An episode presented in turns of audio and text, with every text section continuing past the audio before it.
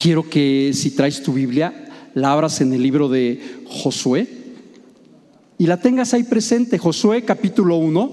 Yo creo que también aquellos que no traen Biblia la pueden ver acá atrás, seguramente va a aparecer los versículos y en casa también seguramente vas a ver los versículos a través ahí de las, de las redes y si no, pues si tienes tu Biblia ahí a un lado, subráyala. Vamos a, leer del versículo 1 al versículo 9. Yo voy a ir saltando algunos versículos y me van siguiendo, hermanos.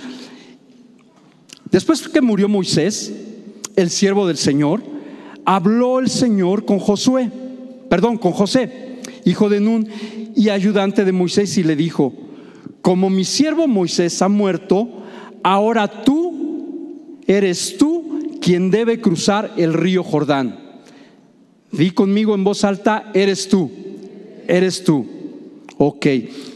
Y dice que debes, eres tú quien debe de cruzar el río Jordán con todo el pueblo de Israel para ir a la tierra que voy a darles a ustedes. De ahí me salto al versículo 5. Dice, nadie te podrá derrotar en toda tu vida. Yo estaré contigo así como estuve con Moisés, sin dejarte ni abandonarte jamás. Ten valor y firmeza que tú vas a repartir la tierra a este pueblo, pues es la herencia que yo prometí a sus antepasados. Lo único que te pido es que tengas mucho valor y firmeza, que tengas mucho valor y firmeza y que cumplas toda la ley que mi siervo Moisés te dio. Cúmplela al pie de la letra para que te vaya bien. ¿En qué? En todo lo que hagas. Eso me gusta, para que te vaya bien en todo lo que hagas. Repite siempre lo que dice el libro de la ley de Dios. Eso también me gusta, repite todo, todo, repite siempre todo lo que dice el libro de la ley y medite en él de día y de noche, para que hagas siempre lo que éste ordena. Así todo lo que hagas te saldrá bien. Yo soy quien te manda que tengas valor y firmeza. No tengas miedo ni te desanimes porque yo, tu Señor y Dios, estaré contigo donde quiera que vayas. Y este versículo y estos que, pues bueno, esta primer parte, por lo regular son, son unos versículos muy conocidos en el ambiente cristiano. Por lo regular, aquellos que tienen hasta seis meses de cristiano se han o han de haber escuchado estos primeros versículos de este capítulo 1 de, de Josué. Y está muy bien, está padrísimo y lo tomamos para muchas enseñanzas. Pero hoy quiero enfocarlo hacia, hacia otro punto. Josué no perdió el rumbo y es de lo que quiero hablar en esta tarde. No pierdas el rumbo. Y voy a tocar algunos temas que pareciera que están un poco sacados del tema, que pareciera que no tienen que ver con este capítulo 1 del libro de Josué, pero ustedes váyanme siguiendo porque al final vamos a embonar esta parte que es interesante. Fíjense que cuando, eh, bueno, agradezco al pastor que me haya invitado en esta tarde a tomar o hacer la reflexión, la predicación o la concertación en esta tarde, y me, y me llevó a pensar que cuando estaba leyendo esto, que en realidad todos nos movemos y todos tomamos decisiones. Y este libro de Josué no es la excepción. Josué, bueno, muere Moisés, queda Josué y Dios le habla y le dice, como dijimos en el principio, te toca a ti dirigir. Y creo que también Dios puede hablar a nuestro corazón y en muchas de las ocasiones podemos escuchar, te toca a ti. Hay veces que me toca a mí y eso habla de tomar decisiones, de tomar acciones y las acciones llevan movimiento y cuando tenemos un movimiento, cuando tenemos una acción, significa que vamos hacia un objetivo. Por lo regular hay gente que tiene diferentes lenguajes. Hay gente que tiene un lenguaje que le gusta animar a todos. Hay gente que es muy... Eh, eh, yo, eh, ¿Cuántos tomaron lenguajes de vida? Creo que la mayoría. Y está interesante, si alguna vez no tomaste este eh, curso de lenguajes de vida, que aquí en la iglesia lo da Samuel y Jackie, si más adelante lo, lo vuelven a dar, te invitamos a que lo tomes. Es interesante porque vemos las diferentes personalidades para actuar en cuestión de las decisiones, para llegar a un objetivo. Hay gente que para llegar a un objetivo tiene listas y tiene que cumplir A, B, C, D. Y si no tiene una lista, no lo puede hacer. Hay gente que si no anima con su corazón, no puede llegar al objetivo. Hay gente que primero, si primero no lo piensa, a veces hasta 20 días, no da un paso. Y cada quien tenemos diferente manera de, ver las cosas y de llegar a un objetivo. Y como les decía, el título de, esta disertación es No pierdas el rumbo. Y esto también me llevaba a, a, recordar, no sé por qué, pero me acordé de Isaac Newton. ¿Cuántos en la escuela llevamos clase de física? Ahora sí, a ver, levanten la mano. Porque vamos a hacer examen de física, entonces ya no la levantan, ¿verdad? También en la casa, levanta tu mano. ¿Cuántos, a ver, en serio, cuántos llevamos física? Primaria, secundaria, preparatoria o universidad. Y desde aquí estoy viendo a un querido amigo que se llama MacDiel, él está estudiando filosofía y pareciera que filosofía ¿qué tiene, ver, qué tiene que ver con la física. Pues hasta él que está estudiando un doctorado en filosofía, alguna vez en su vida llevó física, ¿o no? Sí, me está moviendo la cabeza que sí. Ustedes no lo ven allá de aquel lado, pero me está moviendo la cabeza que sí. Bueno, ¿y eso qué tiene que ver con Isaac Newton? Bueno, pues algo vino en mi cabeza cuando estaba preparando el tema y ándale que me empiezo a acordar de tres leyes que propuso Isaac Newton. ¿Alguien sabrá cuáles son? Yo creo que Itan a lo mejor sí, pero Itan, tú no participes, porque Itan es, Itan todo lo sabe. Ah, uno que me diga tan solo una de las leyes que, del movimiento que dio Isaac Newton, pues así me quedé yo. Por, ¿Eh? O el de la gravedad es una, pero estamos hablando del movimiento, de las leyes del movimiento. Yo también me quedé así y dije, bueno, si yo, y, les voy a confesar algo, yo era bueno en química y después mi segunda era física. Ahí como me ven. Muchos dirían el deporte, ¿no? Porque te gusta correr maratones. Pues no, yo, yo era bueno en química y física y terminé en administración. No sé qué pasó en el camino, pero algo tuve que tomar un rumbo para llegar a donde estoy. Pero bueno, volvemos a, las leyes que, hizo y que dio Isaac Newton en cuestión del movimiento. Las apunté porque les he de confesar que no me acordé de, inmediatamente no me acordé de ellas.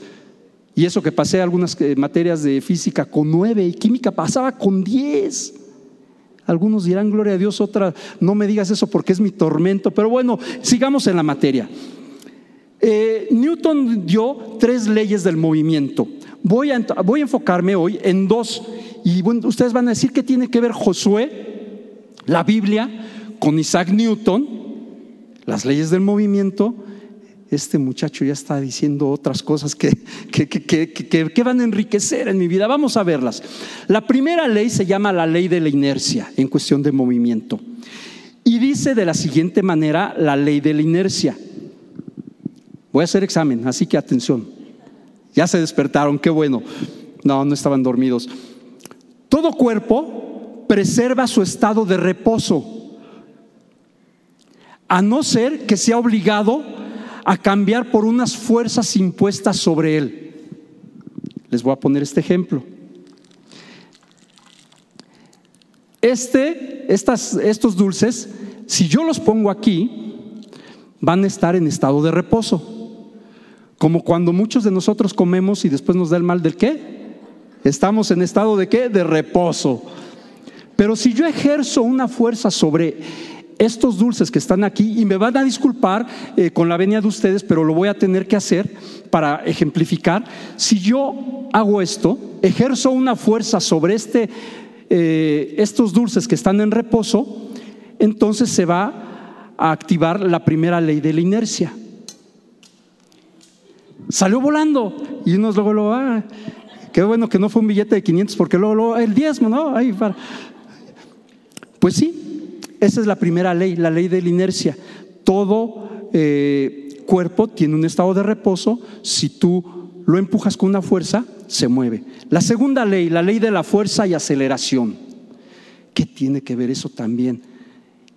Está, está muy buena esta, está muy buena esta. Dice, cuando una fuerza actúa sobre un objeto, éste se pone en movimiento, acelera, como lo vimos, desacelera o varía su trayectoria. Es decir, la suma de las fuerzas aplicadas sobre un cuerpo es igual a la masa por la aceleración que experimenta ese cuerpo. Así me quedaba yo cuando el maestro hablaba, decía, híjole, lo puede repetir y decía, apunten porque no lo repito. Y después ahí tenía uno que apuntar hacia uno. Por eso muchos salieron, por eso los doctores que tienen que aprenderse tanto tienen esa letra, tengámosle misericordia. Si hay algún doctor aquí, a mi sobrino también que es doctor, de repente uno ve las letras, tenían que tomar nota. Pero bueno, volviendo aquí a materia, la ley de la fuerza y la aceleración, si yo vengo para acá y empujo este bote que es para el diezmo, no pesa mucho, ¿ok? No pesa mucho y estoy ejerciendo una fuerza, yo Alejandro estoy ejerciendo una fuerza y entonces este se mueve. Pero si yo quiero mover esta bocina, mi fuerza va a tener que ser mayor porque esto pesa más.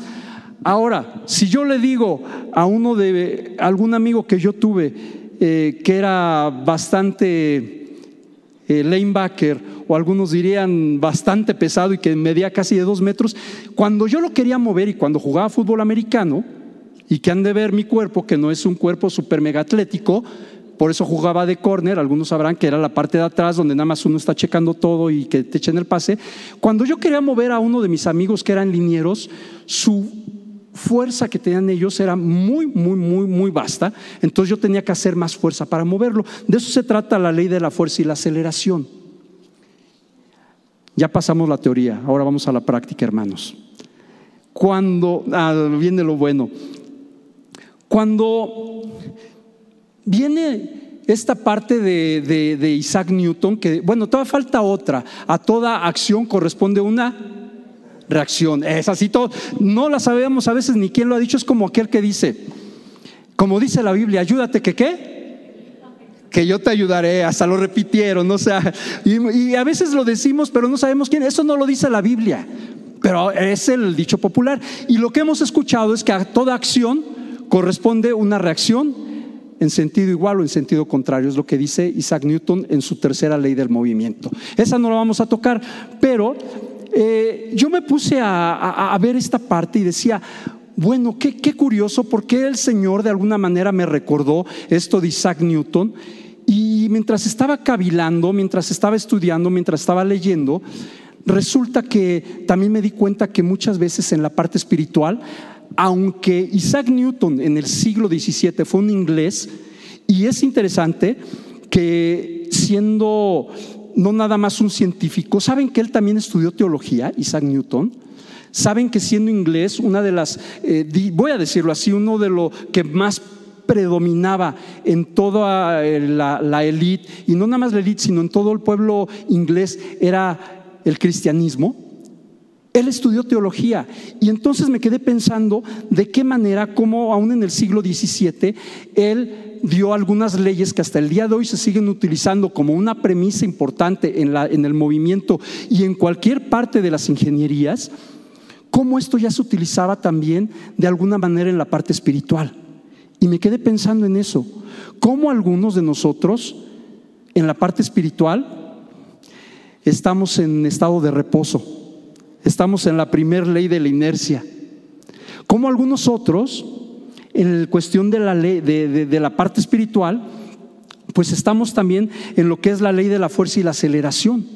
Algunos tenemos que movernos y cuando empezamos a meternos en las cosas de Dios, nos damos cuenta que tomamos una velocidad extraordinaria y después ya no podemos parar y nos dedicamos completamente al ministerio o venden todas sus cosas o todo el dinero que tienen y que ganan lo hacen, lo dan para las cosas de Dios. Ahí tienen a un William Colgate. William Colgate empezó de cero y ha sido uno de los hombres más ricos de Estados Unidos y cristiano. Y él dijo, de todo lo que Dios me dé, le voy a dar. Y, y él se siguió y hasta sus últimos días fue cristiano.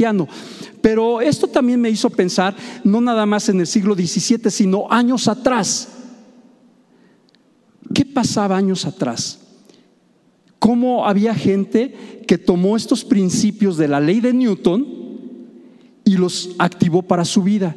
Y entonces me puse a pensar quién podría ser. Y hay, hay muchos ejemplos en la Biblia, pero tomé dos de los que a mí más me gustan y se los quiero compartir. Uno de ellos es David. David en primero de Samuel capítulo 17 David mata a Goliat. ¿Y qué fue lo que pasó? Resulta que les voy a leer y les voy a decir por dónde va a ir las cosas y cómo lo vamos a ir juntando para terminar esta, esta, esta reflexión, esta predicación. Primero de Samuel, capítulo 17, versículo 41, dice, y el filisteo venía andando y acercándose a David y su escudero delante de él. Ah, qué filisteo. Y cuando el filisteo miró, miró y vio a David, le tuvo en poco, porque era muchacho y rubio. No sé qué tengan con los rubios, yo no soy rubio, pero él tenía algo con los rubios. A lo mejor él era, él era como yo, medio prietito, ¿verdad? Pero bueno, lo despreció. Y ándale, y aparte era de hermoso parecer. O sea, era eh, el niño exacto, el, el niño junior, ¿no? ¿Y saben qué dijo el filisteo a David? ¿Soy yo perro para que vengas a mí con palos? Yo no sé cómo lo ha de haber visto, pero así, así le, le dijo y maldijo a David por sus dioses. Dijo luego el filisteo a David, ven a mí y te daré tu carne a las aves del cielo y a las bestias del campo. Entonces dijo David al filisteo, una frase y una leyenda que muchos como cristianos por años hemos escuchado. Tú vienes a mí con espada y lanza y jabalina, mas yo vengo a ti en el nombre de quién? De Jehová. Y algunas traducciones dicen de Jehová de los ejércitos. Jehová te entregará hoy en mi mano y yo te venceré y te cortaré la cabeza y daré los cuerpos eh, de los filisteos a las aves del cielo y a las bestias de la tierra y a toda la tierra y toda la tierra sabrá que hay Dios en Israel y sabrá toda esta congregación que Jehová nos salva con espada y con lanza, porque de Jehová es la batalla, y Él los entregará en nuestras manos. Y el versículo 48 dice, y aconteció que cuando el filisteo se levantó y echó a andar para ir al encuentro de David, David que dice, se dio prisa corrió a la línea de batalla. Ándale, la primera y segunda ley de Newton antes de que naciera Newton. Dejó de estar en reposo, se levantó, agarró su onda y la puso en movimiento. Y bueno, continuamos, dice, metiendo David su mano en la bolsa, tomó de allí una piedra y la tiró con la onda e hirió al filisteo en la frente y la piedra quedó clavada en la frente y cayó sobre su rostro en tierra. Así venció David al filisteo con una onda y con una piedra. E hirió al filisteo y no nada más lo hirió, lo mató sin tener David espada en su mano. Hay decisiones que cambian la historia. Tú y yo tenemos, cada quien tenemos una historia. A mí me puedes ver el día de hoy aquí, pero tú no sabes cuál ha sido mi historia. Tú no sabes lo que he pasado. Tú no sabes lo que yo he reído, lo que he disfrutado, pero también lo que he llorado amargamente Tú no algunos sí, algunos sí, algunos sí que son más cercanos a mí, claro que lo saben, pero muchos no saben también cuánto me he metido con Dios, cuánto no me he metido con Dios, cuántas veces he querido claudicar, porque saben que algunas veces yo, yo quise claudicar. ¿Cómo? Pues sí, me entró alguna de estas leyes de Newton me entró el del reposo y dije, aquí me quedo, ya no quiero saber nada de Dios, ya aquí me voy a quedar.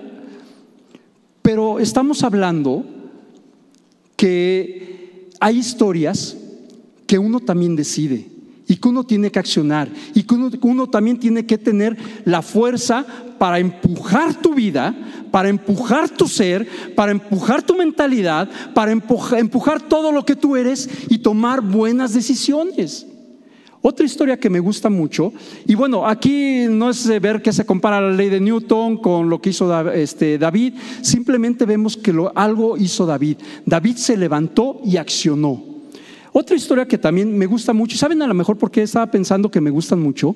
Yo iba a la escuela dominical. Ahora ya no hay escuela dominical, ahora ya hay este, este mundo C. ¿Sí está bien? Ah, bueno, qué bueno que no me corrigen porque voy bien. Pero yo iba a la escuela dominical. Pues era una iglesia tradicional, ya les hemos dicho. Y en la escuela dominical nos contaban historias. Y estas dos historias creo que fueron las que más me impactaron. Había otras también, pero me gustaron mucho. Y esta es la de Saulo de Tarso. A mí me volaba la mente pensar en Saulo de Tarso. Yo decía, ¿cómo iba en un caballo o en un burro, en un asno? Y de repente, ay sí, ay sí, yo decía, se le aparece una luz que lo deja ciego y se cae. Conforme, eh, cuando yo era niño, yo lo pensaba así, decía, ¿cómo se me hace imposible? Conforme fui creciendo, viviendo maravillas de Dios, en mi vida, literalmente, se los he dicho algunas veces, literalmente en una cruzada de sanidad, yo vi cómo a una persona le creció su pie y no era palero. O sea, muchos dicen, ah, es que es palero, es que me invitó. No, yo lo, vi, entonces lo vi con mi hermano, el, más, el, menor de la familia. He visto milagros. Entonces, esto después me llevó a, ver esa historia desde otro punto de vista. Y la conversión de Saulo de Tarso, Tarso me, me gusta. Voy a leer Hechos 9, del versículo 1 al versículo 9. Y fíjense, Saulo respiraba amenazas de muerte contra los discípulos del Señor. Vino al sumo sacerdote y le pidió cartas para la sinagoga de Damasco, a fin de que si hallase algunos hombres o mujeres de este camino, los trajese presos a Jerusalén. Mas yendo por el camino, aconteció que al llegar cerca de Damasco, repentinamente le rodeó un resplandor de luz del cielo, y cayendo en tierra oyó una voz que le decía, no, eh, imagínense, yo, yo desde chiquito decía, ¿cómo habrá sido esa voz? Y ese, esa cosa que vio del cielo. Y esa voz decía, Saulo, Saulo, ay, si yo lo hago fuerte como si hubiera sido la verdadera voz, ¿no? Pero yo creo que ha de haber sido tremebunda, o sea, imagínate, Saulo, Saulo. No creo, o, no creo que haya sido así, Saulo, Saulo. A lo mejor fue así, no lo sé, pero esa voz hizo que quedara ciego y le dijo, Saulo, Saulo, ¿por qué me persigues? Hay alguien que te diga así, que, o sea, está fuerte. Y él dijo, ¿quién eres, Señor? Y le dijo, yo soy Jesús, a quien tú persigues. Dura cosa te es dar coces contra el aguijón. Y él temblando y temeroso, y entonces ahí la, la misma redacción, la misma lectura me deja ver que estuvo rudo, estuvo fuerte, estuvo cañón. ¿Qué otras palabras o qué otros adjetivos quieres poner? Estuvo impresionante, porque estaba temblando. O sea, ¿alguien ha temblado cuando ha llegado a suceder algo en su, en su vida? Sí, yo sí, alguna vez me quisieron dar unos guamazos y miren cómo estaba, estaba temblando. ¿Por qué? Porque yo no soy gente de pelea. Pero alguna vez alguien quiso golpearme y yo estaba temblando y, eh, bueno, pues Saúl no estaba así porque lo iban a golpear, simplemente de ver la gloria de Dios. Y Saúl estaba temblando y temeroso y dijo, Señor, ¿qué quieres que yo haga? Y aquí me detengo. ¿Qué quieres que yo haga? Y no nada más eso. Entonces el Señor le dijo, levántate y entra en la ciudad. Otra vez la ley de Newton, antes de que naciera Newton, deja de estar ahí, haz algo, acciona y ve a tal lugar. Y Saulo lo hizo. Dice que eh, los hombres que iban con Saulo se pararon atónitos, perplejos, oyendo a la verdad eh, la voz, mas sin ver a nadie. Entonces Saulo se levantó de tierra y abriendo los ojos no veía a nadie, así que le llevaron por la mano, lo metieron en Damasco y estuvo tres días sin ver y no comió ni bebió del susto. Eso es versión San Alejandro, ¿eh? Del susto, o sea, algunos dicen, me hice en los pantalones. No quiero ser grotesco, pero algunos dicen, me hice en los pantalones. Pues Saúl se hizo en la túnica. Y yo no sé si la túnica tenía truza o no, pero estuvo fuerte. O sea, imagínense. Tomó acción. Una vez más, les digo que recordaba lo, que vi de Isaac Newton. Y entonces, la ley de la fuerza y la aceleración. Se levantó aunque no veía y hizo algo, accionó, dejó de estar en reposo. Y con esto quiero, pues bueno, retomar una vez más al punto de lo que les decía de la parte espiritual. ¿Qué rumbo has seguido tú? ¿Qué rumbo he seguido yo? Algunas decisiones que hemos tomado, que hemos accionado, nos han sido buenas, pero algunas otras nos han llevado a lugares difíciles. Algunos en el trayecto nos hemos perdido. Algunos en el trayecto hemos retomado el camino. Pero hoy estamos hablando a la mayoría de los que estamos aquí, de que están del otro lado de la pantalla, que es gente conocedora del Evangelio, que es o somos gente que hemos entregado nuestra vida a Dios. ¿Por qué? Porque ha sido bueno, porque te sanó, porque hizo un milagro en tu vida, porque simplemente tenías la necesidad de tener a Dios en tu corazón. Dice la Biblia que Dios puso eternidad en nuestro corazón y por eso la gente no puede llenar sus vacíos ni con el yoga, ni con el vudú, ni con el Buda, ni con ninguna otra religión. Dios es el único que llena nuestra vida. Y hoy estoy hablando a la mayoría de la gente que somos cristianos y espero que a algunas personas que nos están viendo del otro lado de la pantalla, si lo están viendo hoy o probablemente otro día lo estén viendo y que no conozcan de Dios, hay algo importante. Todos tenemos un destino en nuestra vida. Nacimos y morimos.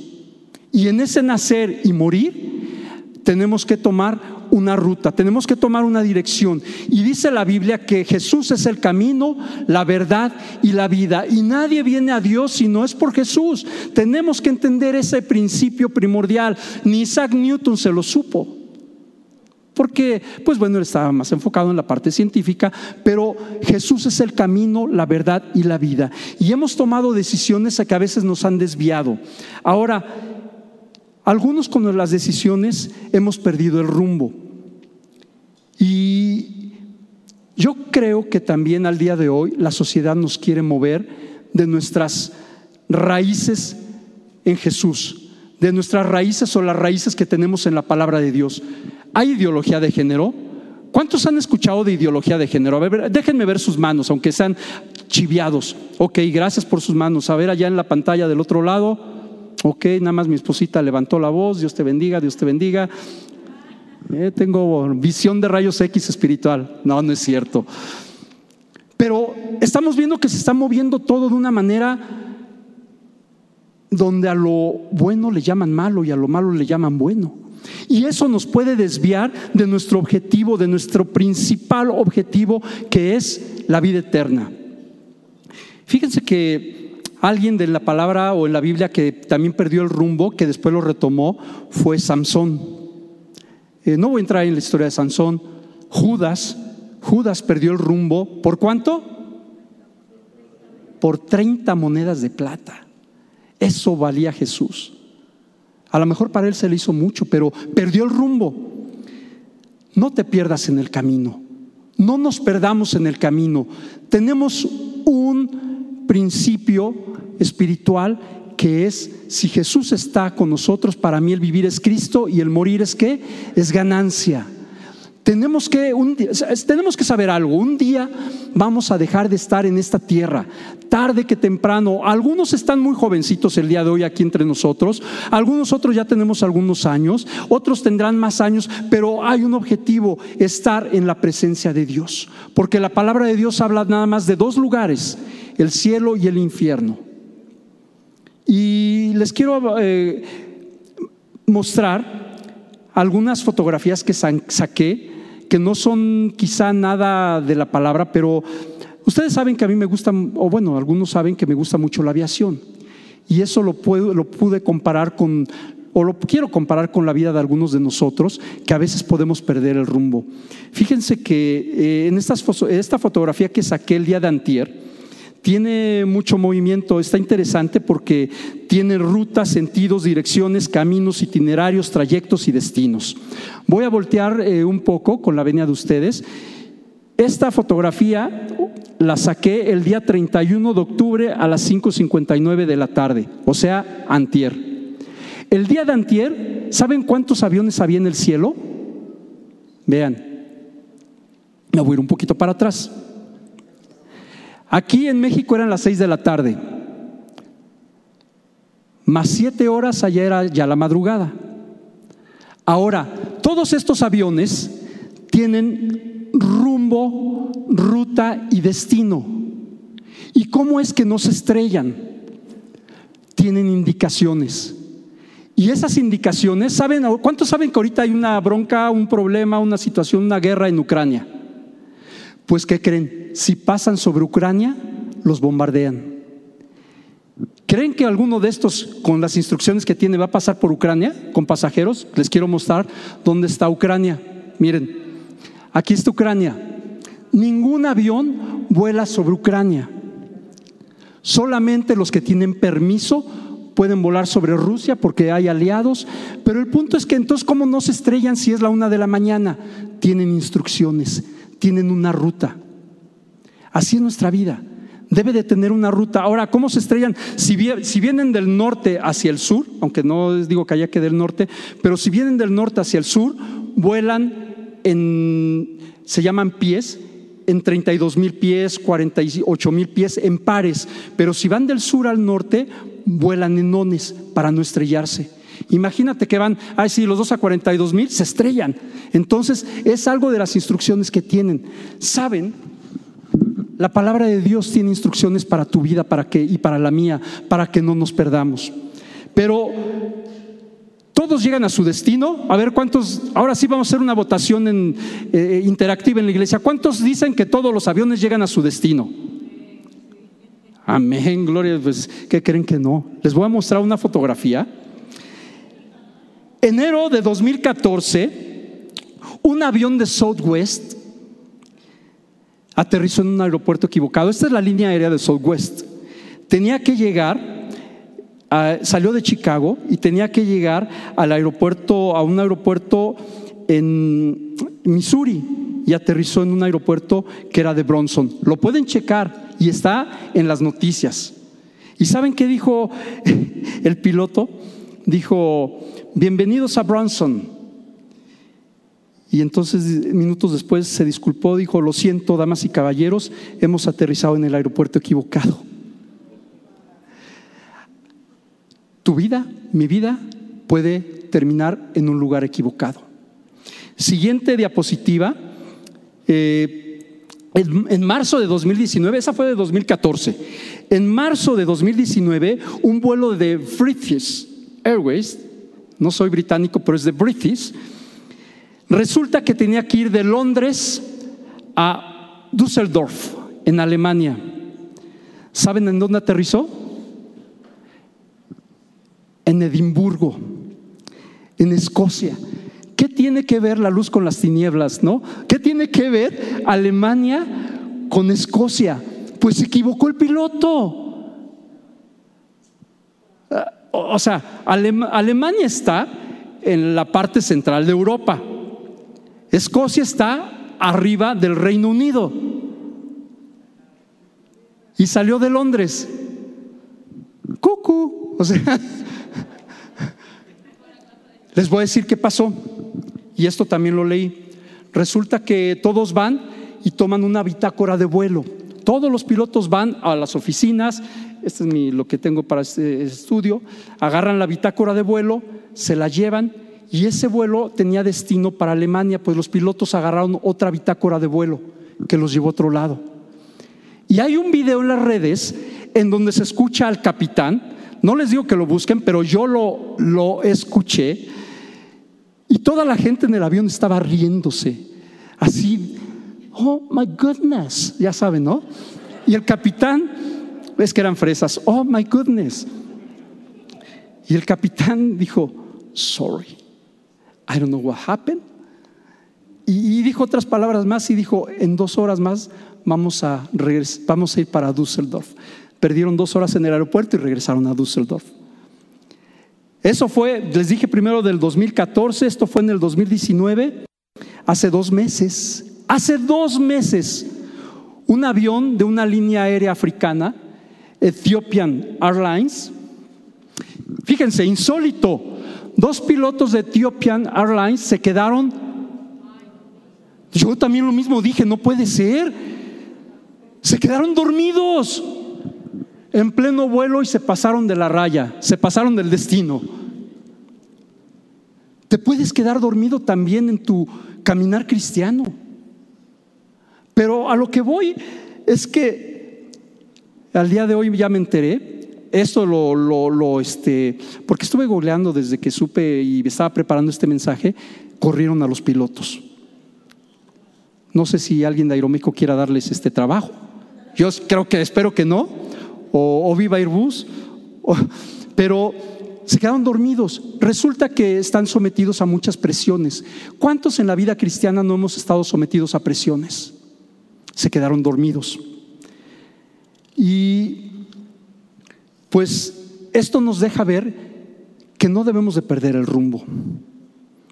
Les hablé de primer libro de Josué, les hablé de las leyes de Isaac Newton, las leyes del movimiento, les hablé de dos de mis personajes favoritos, de Saulo de Tarso y de David.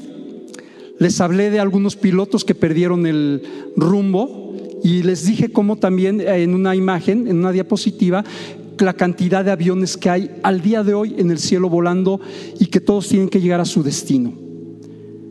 La vida de nosotros así es. La vida de nosotros tiene un destino. Y si no tienes destino, el hermano Rafael Holland tiene una frase que me gusta y el pastor la ha dicho, si no sabes a dónde vas, ya llegaste.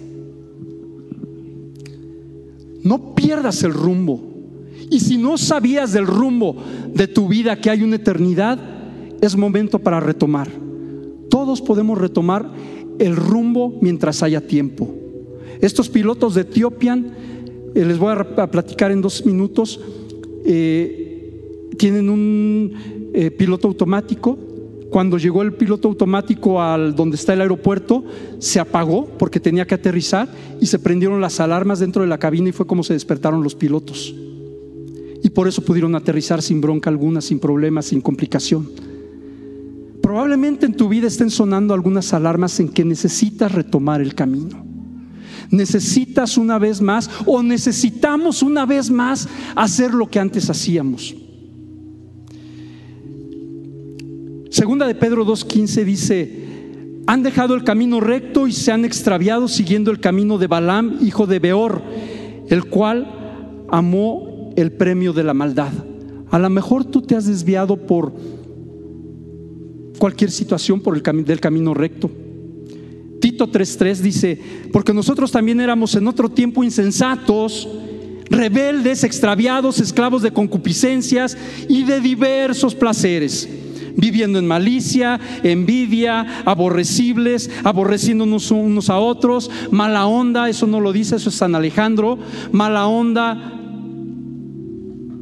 pero ya no lo somos. Hemos tomado el camino, pero probablemente en el caminar de la vida te has extraviado. Primera de Timoteo 6:10 en esta carta dice, porque el amor del dinero, el amor del dinero, no que el dinero como tal que Dios pone en tus manos y que sabes administrarlo es una bendición, pero el amor al dinero es la raíz de todos los males, el cual codiciando es uno de los pecados, la codicia. Codiciando algunos se descaminaron, se descarriaron de la fe y fueron traspasados de muchos dolores. A lo mejor tu corazón está en el dinero y te ha salido un poco de la ruta. O seas el profeta Fresa, o seas 4.6, dice, mi pueblo fue destruido porque le faltó conocimiento. Hace falta que retomemos el camino, que volvamos a las sendas antiguas. Y esta reflexión, esta disertación, esta predicación, esta conferencia, esta plática, como quieras llamarle, va dirigido a tres de nosotros, tres diferentes personas de nosotros. La primera, quizá los que no tienen una ruta con Cristo en su corazón y nunca han invitado a Dios o a Jesús a que entre a su vida. Has estado por la vida, has, avanzado has sido próspero, a lo mejor has tenido problemas, situaciones, pero no has puesto como capitán de tu vida, de tu corazón, a Dios, a Jesús, sabiendo que, que un día todo lo que has conseguido, todo lo que has tenido, aquí va a fenecer, aquí va a quedar.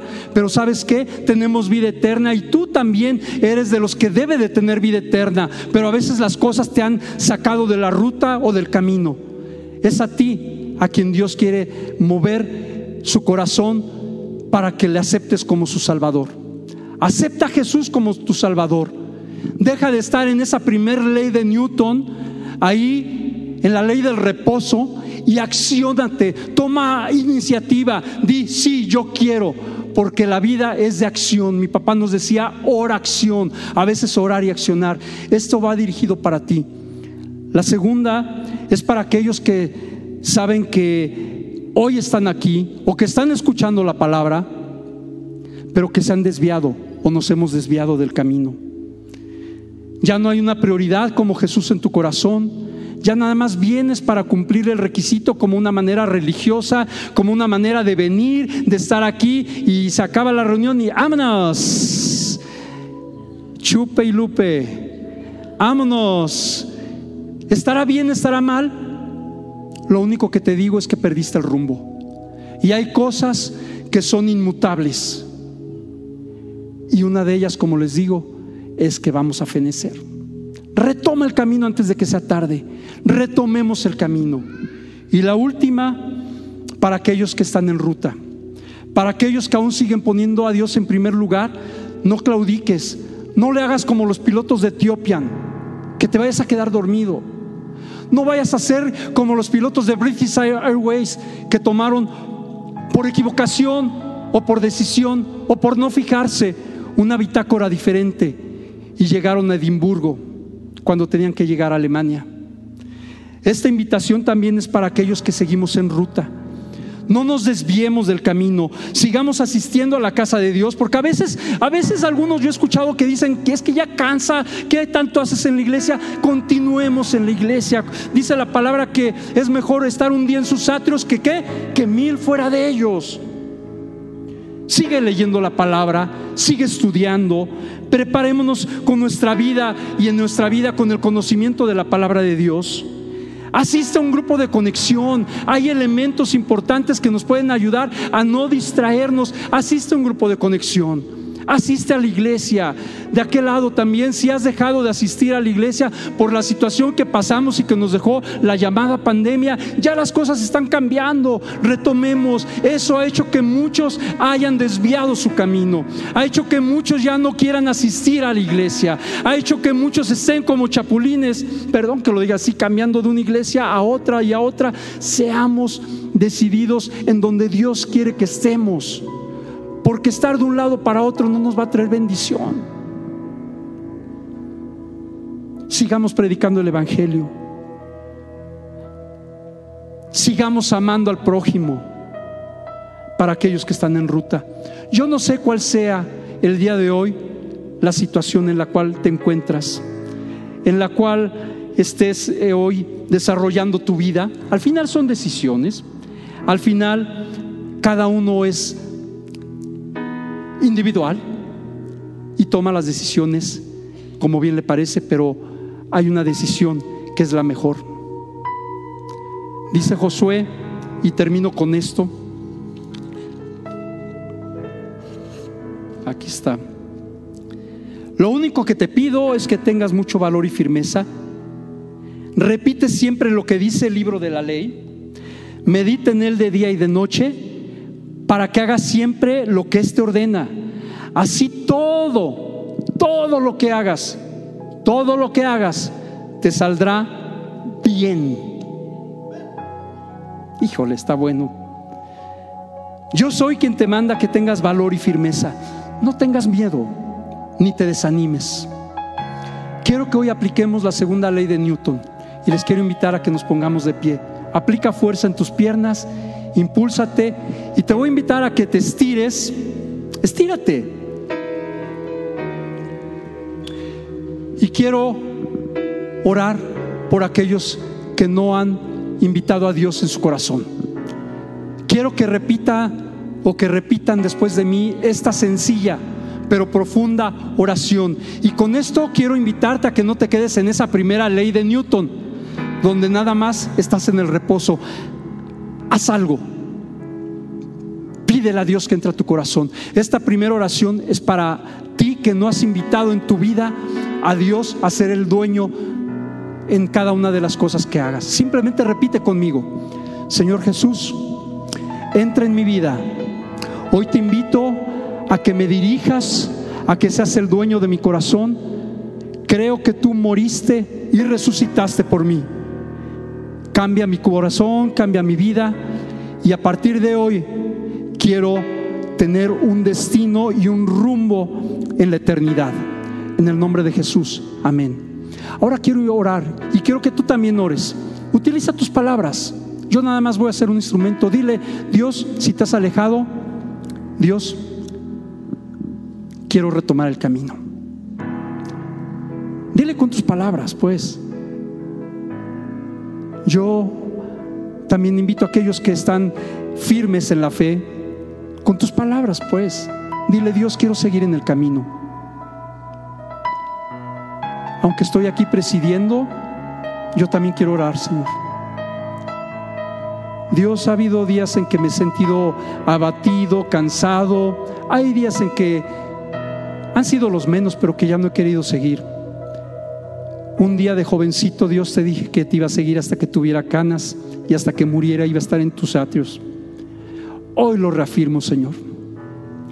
Nada me podrá separar del amor de Dios, ni lo alto ni lo bajo, ni lo profundo, ni principados ni potestades, ni lo presente ni lo porvenir. Nada, Señor, declaran mi voz, mi alma, mi espíritu, mi cuerpo, que podrá separarme de ti, porque has sido bueno.